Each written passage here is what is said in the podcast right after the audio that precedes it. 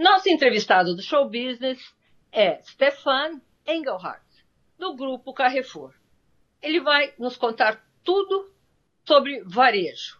Não percam!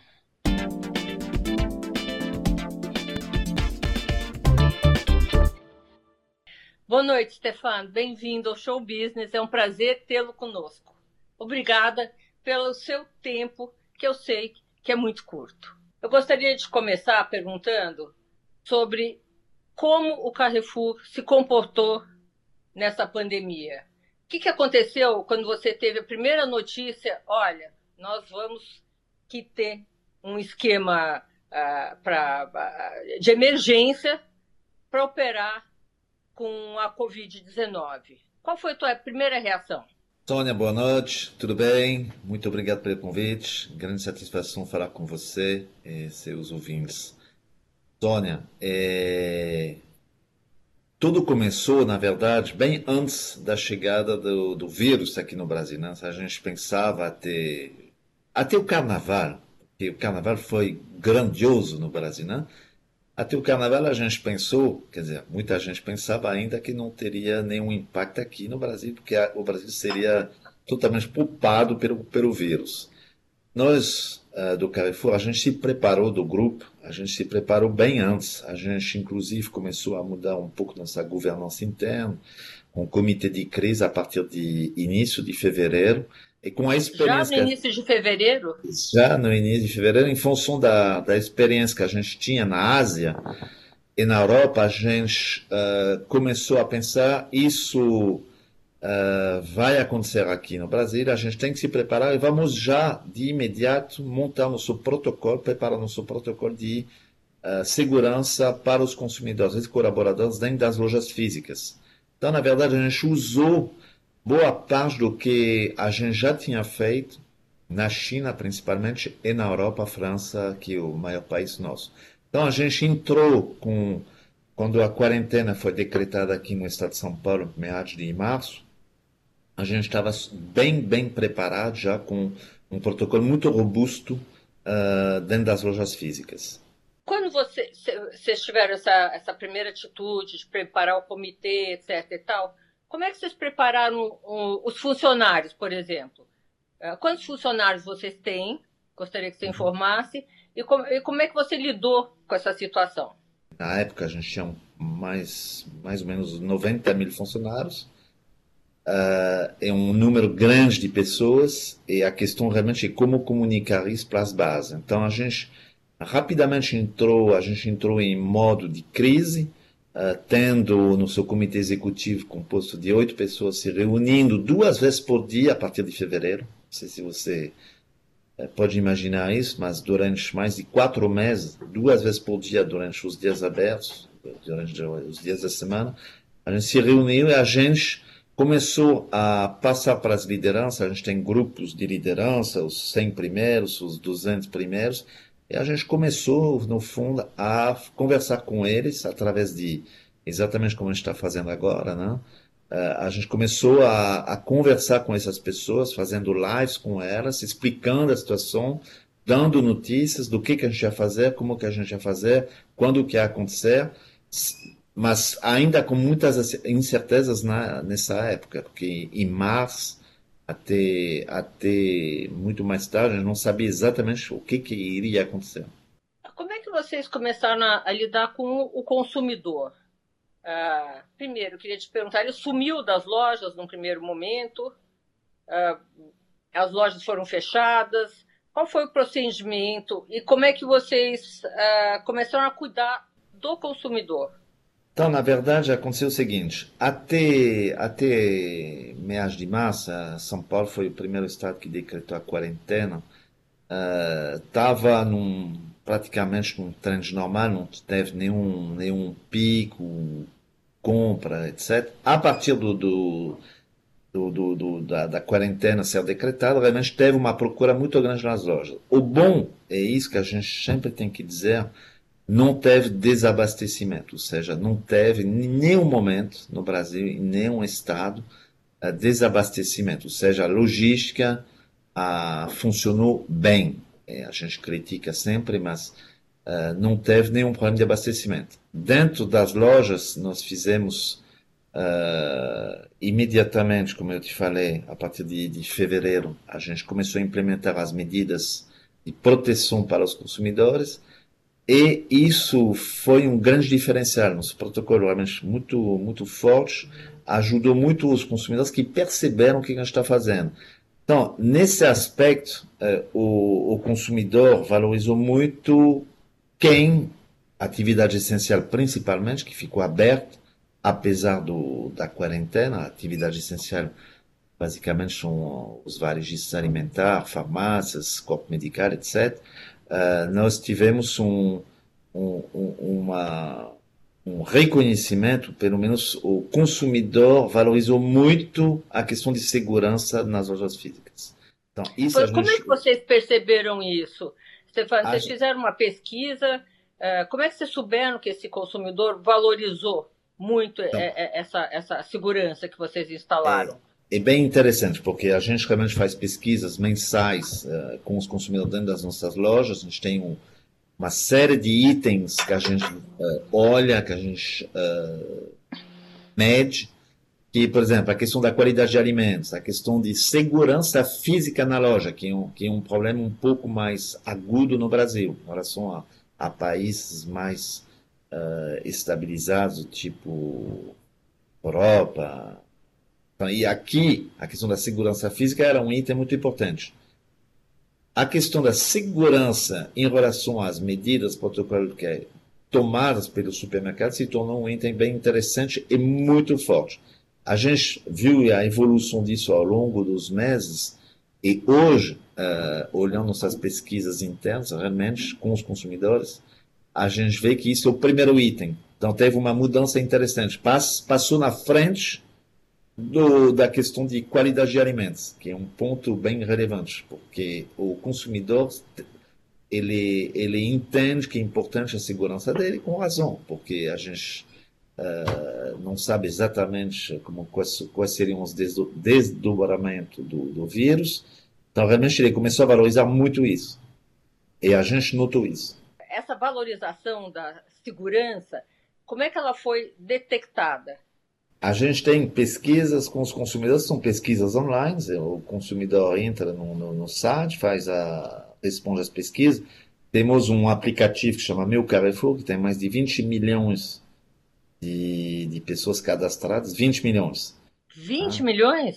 20 milhões de pessoas cadastradas no, no, no, aplicativo que chama Meu Carrefour. Temos uma assistente virtual que chama Karina, que tem dois, que fala com 2 milhões de consumidores. A gente tem o banco que tem 8 milhões de, de, de pessoas, de cartões ativos. Então, você tem, você tem, você tem contato com os consumidores. Então, através desses canais, a gente conseguiu simplesmente ter o retorno dos consumidores em relação a isso. Stefano, me diz o que, que vocês uh, decidiram em relação aos funcionários? Vocês demitiram gente? Vocês Fizeram algum esquema especial de trabalho? Ou... A gente não, Sônia, a gente não demitiu. A população de risco foi afastada e ficou em casa, certo? Então, teve, eh, dentro das lojas físicas, essa população de risco que foi afastada. A gente contratou pessoas durante essa fase. As pessoas do escritório ficaram em casa porque a gente não queria aglomeração no escritório. E a gente teve um fato bem interessante. No nosso e-commerce, um, a, a, o volume de pessoas dentro das lojas começou a aumentar. Por quê? Porque o comércio fechou. Então você teve, como o comércio fechou, o comércio de uma forma geral fechou, e que nós como atividade essencial a gente ficou aberto, o hipermercado se tornou quase que um mini shopping para as pessoas Exatamente. passearem. Eu vou, vou dizer isso, mas é verdade. E isso foi muito bom para nós. Por quê? Porque com essas visitas de novos consumidores, a gente conseguiu fidelizar muita gente justamente pelas questões de segurança que a gente tinha implementado. Então você, você vê um, uma situação bem interessante de, de, de desses consumidores ficarem, uh, fi, ser fidelizados pelas medidas, e uh, você perguntou de novos, uh, o que, que aconteceu com os nossos colaboradores. A gente contratou pessoas, é, um volume de pessoas. Quantas? Grande. Você tem números para dar para a gente? Sim. hoje são, são praticamente, com esses meses de pandemia, a gente contratou 9 mil posições. 9 mil pessoas? Sim, de 90 mil, então 10% para simplificar. A gente teve uh, as pessoas afastadas, mais ou menos 3.500. A gente teve um outro fenômeno bem interessante que a venda online cresceu de uma forma brutal. No seu plano de e-commerce, por exemplo, de, que a gente tinha feito para três anos, a gente fez em três meses. Os seus pedidos foram multiplicados por cinco no, no, nessa fase de pandemia. Então você tem uma explosão, literalmente, do, das vendas online, tanto no alimentos que no não alimentos. O não alimentos já vinha muito forte antes da pandemia, no mercado inteiro.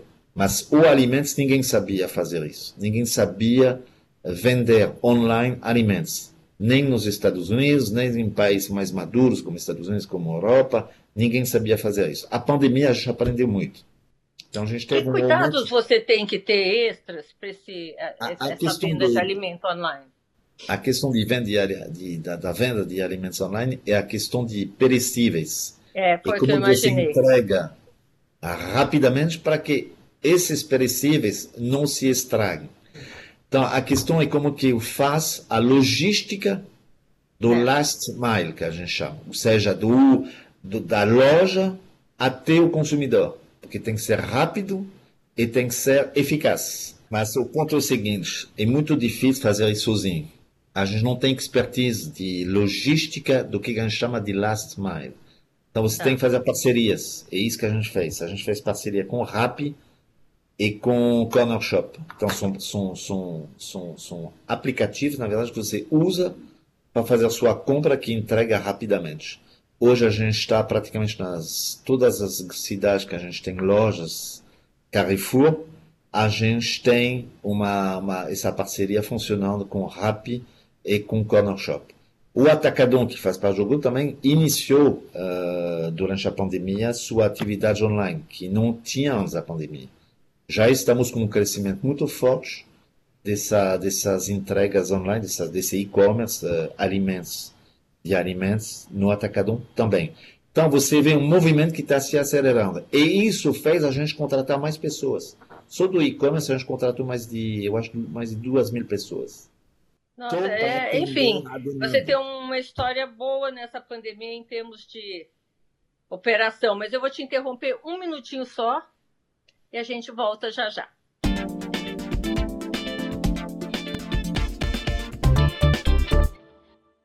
Stefan, voltando aqui à nossa conversa, queria começar justamente com essa pergunta. O Carrefour tem algum um projeto ou alguma coisa de diminuir suas lojas físicas?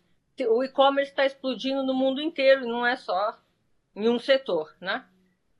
A, a loja física, por que, que a loja física é tão importante? Tônia, alguns anos atrás, quando o e-commerce apareceu, uh, se pensou num determinado momento que as lojas físicas poderiam desaparecer. Então, isso já, já não, não é mais uma raridade nem, e a gente sabe que isso dificilmente vai acontecer. Por quê? Porque, no fundo, a loja física é um, é um momento de poder ver uh, de verdade os produtos, principalmente os produtos não alimentos. Se você quiser comprar, por exemplo, um eletrodoméstico, uma geladeira, um computador, você quer ver o produto. Então você pode até comprar o produto num site de venda online, mas de fato você vai querer ver o produto. O consumidor ele gosta de ver, de abrir, de testar ah, o produto quando é, quando é possível. E isso está acontecendo. Então a loja física ela se tornou um, um, um como se fosse um Showroom? Um, um showroom, exatamente, estava procurando a palavra. Um showroom que ele vai, ele faz, ele gosta também de, eu acho que consumir, os consumidores gostam também de passear. Eu falei da pandemia, essa questão do, do das lojas físicas uh, que ficaram abertas, porque como atividade essencial a gente ficou aberto, e teve uma procura muito grande de pessoas passear nas lojas, porque era, era o, um dos poucos lugares ainda aberto, né? O, a loja física. Então é bem interessante. Uh, eu acho que complementar. Você tem nós, aqui no grupo, a gente tem todos os formatos. Formatos, o que, que é? É loja de conveniência, uma loja pequena, no nosso, no nosso caso, a Express. Você tem supermercado, que só vende alimentos, que é uma loja de mil metros quadrados, ou menos, que chama, no nosso caso, Market. Você tem o hipermercado, que é a loja grande, que vende alimentos não alimentos. Você tem o e-commerce, alimentar não alimentar. Você tem um atacadão para B2B e B2C, ou seja, uh, transformadores e o cliente também final. E você tem o banco. Então, esse ecossistema, ele funciona muito bem. A nossa venda online, ela está aumentando de uma forma realmente muito interessante. A gente já, já, hoje, a gente já é um dos, a gente no ranking dos sites de venda online, nós somos o sétimo no Brasil. A nossa no ambição, Brasil? De é, qualquer é, setor? De todos os setores? Todos os setores. Ah. A nossa ambição é ser o, pegar a posição número 5 no não-alimentos e ser o primeiro que, que já, já, somos na questão de venda online de alimentos. Isso é o, é o diferencial. Stefano, eu queria te perguntar duas coisas. Como você disse no, no bloco anterior, uh, contou para gente que essas lojas viraram quase que mini shoppings, né? Que tipo de produtos vocês começaram a comprar que vocês não compravam antes? O que, que aconteceu realmente teve uma procura muito grande para para produtos de limpeza. Isso realmente é um, são itens que subiram muito. Teve procura muito grande para produtos uh, de alimentos, na verdade você pode estocar, tipo arroz, uh, massa, que as pessoas tiveram uma dúvida enquanto a, a fato como seria essa pandemia. Então, na dúvida, teve uma compra, uma procura grande para esse tipo de produto. Mas o que que. Mas produto novo, novo. Vocês compra, é. começaram a comprar alguma coisa que vocês não compravam para as lojas? Não. Não. não. Não vou dizer isso, não. Mas o que, que a gente está observando? A, a pandemia ela acelerou a questão de alimentos de qualidade. Ou seja, você tem um processo de procura cada vez maior por produtos de qualidade. Então, quais são esses produtos de qualidade? São uh, produtos naturais, uh, saudáveis. Na Europa, por exemplo, que, que já tem esse, esse processo mais avançado, a gente fala muito de produtos bio, que são os orgânicos. Aqui é mais difícil, porque tem a questão de pragas, a questão do clima, que é mais complicado.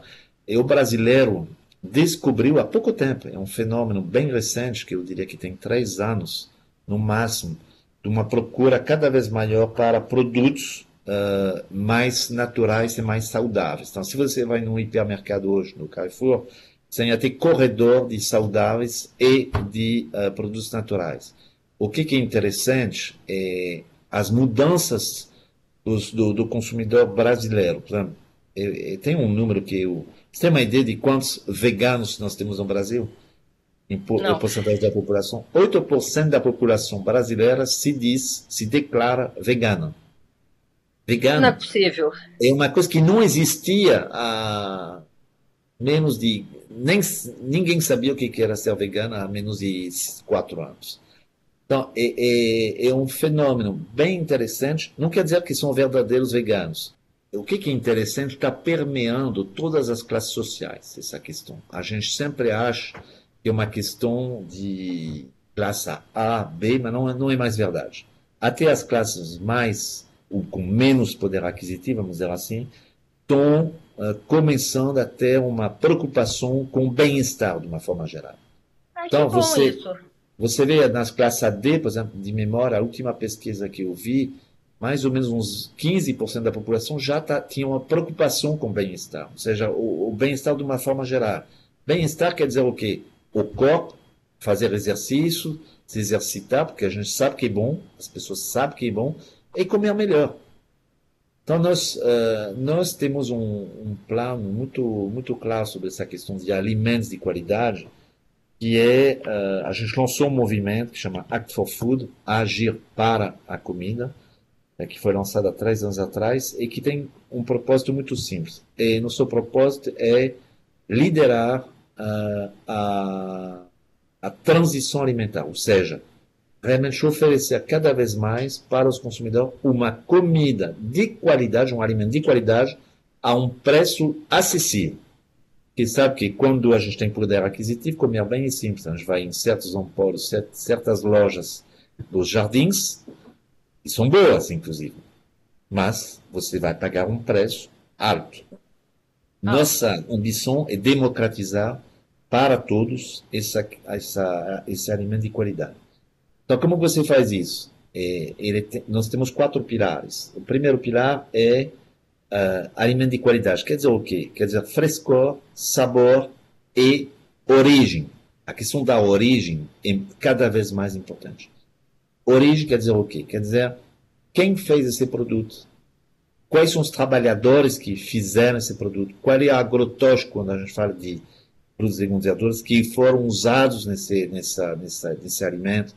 Uh, tua carne, de onde ela vem? Ela vem de zona de desmatamento, não, que é uma preocupação grande hoje, tanto do, do mundo inteiro para um mundo melhor. Então, tem uma cada vez mais preocupação. E isso é muito bom. Demorou muito para chegar no Brasil, mas chegou. Segundo ponto é a acessibilidade. Acessibilidade quer dizer o quê? É propor preço realmente justo. Como você consegue isso? Marca própria. Você desenvolve fornecedor para fazer uma marca própria Carrefour. Vou te dar um exemplo de frutas, legumes e verduras. Temos, por exemplo, desenvolvemos juntos com um produtor do, do estado de São Paulo banana, uma banana, chama banana correia. É uma banana que não tem agrotóxicos. Era impossível para fazer isso. Hoje é possível. Eu, esse produtor chama Correia, muito feliz, muito contente em poder dar o nome dele, porque são coisas que a gente faz juntos. Produtos também industrializados, a gente consegue fazer hoje produtos de marca própria de boa qualidade, porque a indústria também está mudando. Ela está entendendo a mudança do consumidor e está fazendo a coisa certa. Você vê, por exemplo, hoje, eu vou citar alguns, alguns nomes aqui, mas frigoríficos produzindo, produzindo hambúrguer uh, uh, soja, ou seja, vegetal. Ah. Isso, é, isso é totalmente novo. E as vendas estão explodindo. Então você tem a marca própria, que é importante. O terceiro pilar é a questão da omnicanalidade. O consumidor agora ele quer fazer as compras a qualquer momento, aonde que ele quer, qualquer formato, online, físico. Isso chama omnicanalidade. E o quarto pilar que é nosso, para nós muito importante, é a questão da educação do consumidor. A gente tem que ajudar o consumidor a entender melhor essas questões de qualidade de alimentos. Então nós compramos cinco anos atrás uma food tech que faz, que coleta, que faz uma coleção, que tem uma coleção de receitas, e a gente explica ao consumidor como que ele pode usar 100% de um alimento e pagando uma porção, fazendo a comida ele sozinho em casa, pagando um preço muito barato, tipo 10 reais por uma porção, uma família de quatro pessoas. Então, você tem uma ajuda para o consumidor cada vez maior, através principalmente das redes sociais, as redes sociais tomaram uma dimensão muito, muito importante, às vezes para o bem, muitas vezes para o mal, mas de uma forma geral eu diria que é, é um canal, apesar de tudo, muito bom para explicar, para mostrar, para demonstrar, para explicar, para ensinar as pessoas como fazer. Stefan, vou te interromper só um pouquinho. A gente volta já já.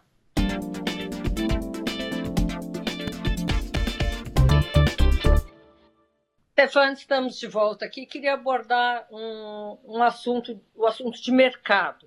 Nessa pandemia, vocês conquistaram um, um, algum pedaço a mais do mercado? Existem pesquisas já em relação a isso, em relação aos seus concorrentes?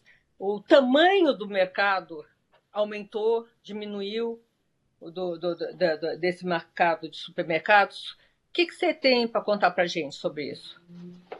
Bom, é, o mercado, é, para nós, ela está aumentando, mas ela não está aumentando pela. Claro que a pandemia foi também um acelerador em função das medidas de segurança, mas ela está aumentando para um, pelo fato de, de. Muito simples. Nós temos um propósito muito claro, que é, é liderar essa, essa transição alimentar no mundo e se tornar uma referência em alimentos de qualidade. Eu acho que empresas que têm um propósito muito forte e muito importante, e isso faz realmente o valor das companhias. E você vê a performance das empresas que têm propósito, normalmente, geralmente, são, são empresas que, que performam muito bem. Então, isso eu acho que é importante para nós. E você uh, vê, quando você olha o mercado brasileiro, uh, mercado de supermercado, hoje, uh, economia formal, que pesa alguma coisa em torno de 400 bilhões de reais, para simplificar. Nós vamos faturar esse ano 70. Então, te dá uma ideia do market share que está subindo. Esse ano tivemos uma performance no terceiro trimestre de 2020, comparando com o terceiro trimestre de 2019. Tivemos um aumento das nossas vendas da ordem de 29%, comparando com o último trimestre de 2019 e a nossa nosso EBITDA, que é nosso resultado, para simplificar, uh, cresceu de 73%. Então, você vê, apesar das medidas que a gente tomou dentro da loja, que tem um custo muito Alto, grande, né? e hoje não temos, somos praticamente o único varejista, um dos poucos varejistas ainda com esse protocolo uh, funcionando, uh, apesar desses custos adicionais, nós tivemos uma performance muito boa, porque a gente tem hoje, a gente tem uma, um alimento realmente de propósito interessante, com o que, que é o atrativo do, do, do mercado, de uma forma geral, como se fala aqui, são os perecíveis. Então, nosso perecível hoje, dentro do Carrefour, é realmente de grande qualidade, inclusive no Atacadão, que, é um, que tem um outro propósito, é, a qualidade é muito boa. Então, você fideliza os consumidores através dos perecíveis, produzir com verduras e o core, e você tem, ao mesmo tempo, durante essa pandemia, um protocolo muito, muito robusto.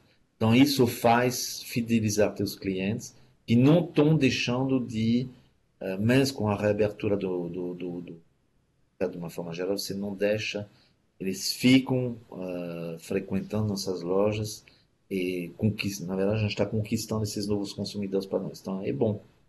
É, Stefan, o auxílio emergencial, como é que ele impactou nas vendas? Vocês têm algum, algum levantamento sobre isso? Muito boa pergunta. E, primeiro, eu queria te dizer o seguinte: o auxílio emergencial, o governo federal teve uma atuação muito, muito positiva, na nossa visão, na minha visão em pouco tempo conseguiu implementar eh, para mais de 45 milhões de pessoas esse auxílio emergencial. E no primeiro tempo a questão não era saber se vai durar, se não vai durar, era ajudar pessoas que não tinham mais nenhuma renda. Quando a gente fala de pessoas que não tinham mais renda, a gente fala realmente de pessoas, da, principalmente da economia informal, inclusive. Pessoas que estavam no, na rua vendendo um chocolate, vendendo uma capa de celular, etc. Esse pessoal ficou sem renda. Então, eu acho que foi exemplar a forma que o governo uh, implementou isso. A gente sempre vai poder dizer que alguns ficaram sem, que teve algumas falhas. Ok, mundo perfeito não existe. Realmente foi, ajudou. E com certeza teve uma participação, uh, ajudou na participação adicional de venda que a gente teve, de uma forma geral, o varejo alimentar durante essa pandemia. Mas o que é interessante, é, teve um, um, crescimento muito forte do, do não alimentar, principalmente do eletrodoméstico, que cresceu de uma forma forte. Então, de uma certa forma, isso ajudou também a indústria, que continua rodando, uh, produzindo, e isso foi bom. Nessas projeções que vocês fazem para 2021, a empresa tem que trabalhar com projeção, com projetos que, que você poderia contar para a gente um pouquinho do que vocês já estão uh, encaixando como, olha, esse aqui tem uma possibilidade muito grande? A gente acha que a economia vai crescer de uma forma para recuperar parte da perda de 2020, ou seja, se a gente considerar um menos 4,5 de 2020 e um 3,5 de 2021, o líquido de tudo isso vai ser ao menos 1%. O emprego, uh, com esse crescimento, deve recuperar parte do que, que ele perdeu. Uh, a economia informal, o, o, o, bom e o ruim, o ruim da economia informal é que ela uh, compete com a economia formal de uma forma desleal. Mas quando tem crise é bom, porque ela absorve uma parte do pessoal que vem da economia formal e ajuda em uma, em uma, em uma, em uma forma, de uma certa forma, de ocupar as pessoas, sem dúvida, de uma forma errada, de um ponto de vista de realidade em relação ao setor formal, sem dúvida nenhuma. Mas, ao mesmo tempo, provavelmente, essa economia informal vai evitar, evitou crise social muito mais forte que poderia ser. Que você não viu no Brasil um, revoltas, você não viu no Brasil saques de loja, que foi um das nossas, dos nossos medos no início da pandemia. Foi. E, e, e finalmente não, não aconteceu nada disso justamente pela, pela, pela decisão muito acertada do governo federal de, de, de implementação desse auxílio emergencial. Então, nossa visão é o emprego vai continuar alto, mas deve aos poucos se, se, se solucionar essa questão. Não vamos esquecer que a herança já era muito grande que faz dizer que eu uso às vezes alguns jornais falando, ah, porque chegou a 18 milhões, 20 milhões, vai chegar. Ok, mas a gente saiu de uma base de 12 milhões. Pode esquecer isso. Ou seja, essa questão do desemprego ela vem de governos anteriores. Vem há a tempo. Gente, a gente esquece um pouco a história. É engraçado, a gente tem uma memória muito curta. Eu acho que a gente não pode esquecer que governos anteriores, com cores diferentes, uh, fizeram desse país uh, um país de 12, 14 milhões, no pior momento, eu acho, se não me enganar, 13 ponto alguma coisa, milhões de desempregados. Então, é isso a verdade. E chegou a pandemia, a gente já estava com alguma coisa em torno de 12, subimos 14. mais uns 6, 7. Provavelmente essa, essa taxa deve cair com a retomada progressiva da economia. Alguns setores vão ficar prejudicados, sem dúvida, turismo. Não turismo local, porque eu acho que isso é uma oportunidade. O Brasil vai se tornar provavelmente um país para os brasileiros e todos os brasileiros um destino, pelo fato de, das pessoas não poderem mais viajar fora, com muita dificuldade. É, eventos, eu acho que vai ser difícil, mas de uma forma geral a gente vê uma retomada muito forte. Queria te, te terminar perguntando uma coisa pessoal para você. O que, que você vai mudar na sua vida, ou já mudou, em função dessa pandemia? Essa é uma pergunta muito boa. É, eu mudei o seguinte: é, eu aprendi de novo a valorizar a família. Não quer dizer que eu não valorizava, mas eu estava sempre longe. E eu aprendi a poder trabalhar em casa, ficar em casa, almoçar com as minhas crianças, são quatro, passar Quatro? tempo com eles e ao mesmo tempo trabalhar. Isso era coisa. Antes, por exemplo, se você ficava antes da pandemia, eu ficar em casa para mim era eu não estou trabalhando. E a percepção dos outros vai ser essa, que é absurda. Eu tô estou falando para você. Estamos eu, trabalhando muito mais, inclusive, né? estamos trabalhando muito mais e a gente, no meu caso, uh, me aproximei da minha família muito mais do que, que eu imaginava. Então, isso foi um ponto muito positivo. Eu acho que é, essas mudanças são para ficar também. É, isso é muito bom. Do escritório, a gente tem, ah, para simplificar, mais ou menos duas mil pessoas. Essas duas mil pessoas, em março, todo mundo ficou em casa. Durante mais ou menos, março, abril, junho, quatro meses. A partir de julho, a gente começou a olhar, a estudar a possibilidade de uh, voltar a trabalhar. 10% dos efetivos voltaram, mas claramente, é, e isso é para ficar, é, a gente entende que vai ser provavelmente um modelo híbrido. Pessoas, os nossos funcionários, colaboradores de escritório, trabalhando parte da semana no escritório e parte da semana na casa deles. Eu acho que 100% na, na, em casa não funciona. Porque não é que a produtividade não é boa. A produtividade, não vi nenhuma mudança na produtividade. O ah. ponto é, as pessoas precisam desse contato social. Elas precisam de, dessa relação física. Então, olho no olho, conversar. Exatamente. Então, isso é, eu acho que é a grande mudança. A mudança de ter um modelo híbrido, eu não sei se é um terço, dois terços, se é 50, 50, tanto faz. De fato, vamos ter um equilíbrio muito melhor trabalho, vida pessoal. E isso, como empresa empregadora, empresa que cuida dos seus funcionários e colaboradores, fundamental para nós. Obrigada, Stefan. Obrigada pelo seu tempo. Espero vê-lo outras vezes aqui conosco no Show Business. E bom finalzinho de pandemia. Espero que esteja finalzinho de pandemia. Muito obrigado, Sônia. Até em breve. Tchau, tchau a todos. Tchau, tchau. tchau.